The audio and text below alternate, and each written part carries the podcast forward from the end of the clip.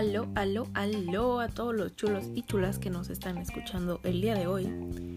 Bueno, pues básicamente hoy vamos a hablar acerca de un plan de comunicación basándonos en uno que tiene IBM. Bueno, pues comencemos. En un principio, un plan de comunicación, esto consiste en disminuir ciertas intrigas e incertidumbres que tienen las personas, influyendo en un aspecto interno o externo. Es decir, en que la comunicación influya a nivel interno, que es la comunicación que tienen entre empleados o entre empleado y patrón, y la externa es aquella comunicación que existe ya fuera de esto, es decir, lo que ya se da al público. Algunos factores que influyen son, por ejemplo, la fuente de información, que es el origen de la emisión del mensaje. El mensaje es el contenido informativo que se propaga a toda la población el código es parte de este mensaje, el cual forma la transmisión de la información. Es decir, que con tu código tú puedes dar como cierta entrada a tu mensaje.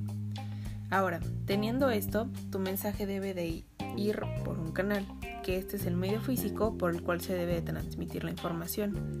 Gracias a esto se llega a un destinatario, el destino de la misión del mensaje. Después se debe considerar distintos aspectos, como la importancia, que esté completa, que sea relevante, que la información sea comprensible, interesante y seductora hacia, hacia quien se lo estás dando a entender. Algunos tipos de comunicación podrían ser descendiente o complementaria. O sea, cada cargo inferior se encuentra bajo la influencia y el control de un cargo superior, permitiendo que el desarrollo de la información sea descendiente. Otro tipo sería la orientación o simétrica. Los miembros de una empresa desarrollan las relaciones de amistad que se extienden fuera del trabajo. Esta amistad se lleva a aumentar o disminuir el esfuerzo para alcanzar los objetivos planteados. Aquí, por ejemplo, tenemos, si tú haces una empresa con tu familia, lo que aumenta es el desarrollo de tu empresa, más puede dejar de lado el aspecto de familia. Es lo mismo que pasa con las amistades. Si tú empiezas un negocio con un amigo, puede ser que pierdas esa amistad porque realmente lo que están más interesados es en cumplir con el negocio y no con la amistad. Otro tipo de comunicación sería la interna o la externa. Esto empieza en la comunicación interna que se lleva entre la persona y el trabajo, la relación que se crea y el vínculo posteriormente de la comunicación externa, en donde se lleva la comunicación que habrá entre las empresas y el cliente. Algunos estilos de la comunicación serán la pasiva, que esta no trata de llamar la atención realmente, evita que las personas expresen sus sentimientos o puede ser que por temor a un rechazo o incomprensión o presión.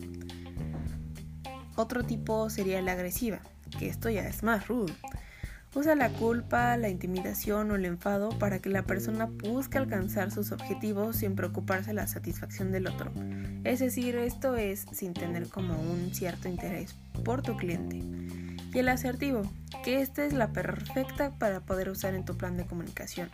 Es más natural, es directo, es claro, es abierto a las opiniones ajenas, genera la misma importancia que las propias y está abierto a toda opinión, pero siempre teniendo clara la idea principal.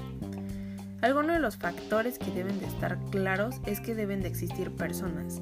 Es decir, obviamente no puede existir una comunicación si tú no tienes una persona al cual debes de llevar tu mensaje, que este es el destinatario deben de tener una relación entre esas dos personas. O sea, es decir, tú debes de tener cierto tema de hablar con esa persona para que tú le puedas llegar a hacer tu mensaje y ella te pueda corresponder a ti. El asunto es el tema, la estructura es pues básicamente cómo quieres llegarle a hacer entender a esa persona lo que le quieres explicar. Y pues con esto darle a entender lo que quieres lograr o lo que harás también debe de haber acciones o mecanismos de retroalimentación. O sea, puede ser que tú le expreses un plan para que él te lo consecuente o ella, en este caso. Y pues ahora vamos a hablar un poco sobre mí.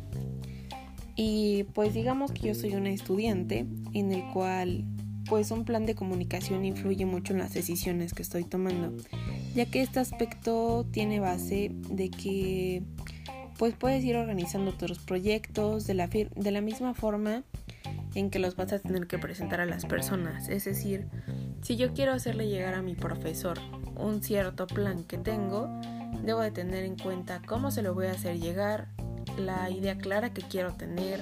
Mi comunicación debe ser asertiva para que el profesor no me desvíe del tema o no se canse de escuchar.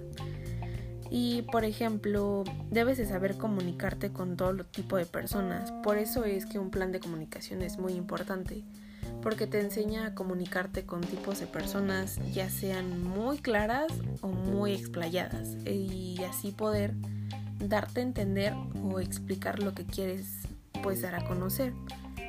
Y pues básicamente los tipos de podcast, que es lo que estoy haciendo realmente, a mí en lo personal me gusta escuchar podcasts de personas que son cantantes, ya que escuchas una opinión fuera de lo que ellos piensan, sino más bien te adentras a lo que les pasa día a día o sabes lo que les agrada o les desagrada.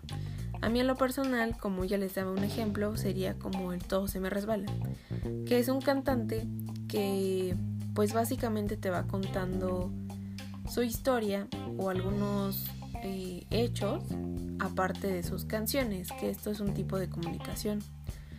Para mí un podcast es más un tipo de comunicación en donde puedes saber más de una persona o más de un cierto tema, en el cual no tienes que estar leyendo y no tiene que ser muy metódico, simplemente estás platicando de algo y pues eso es lo que estoy haciendo.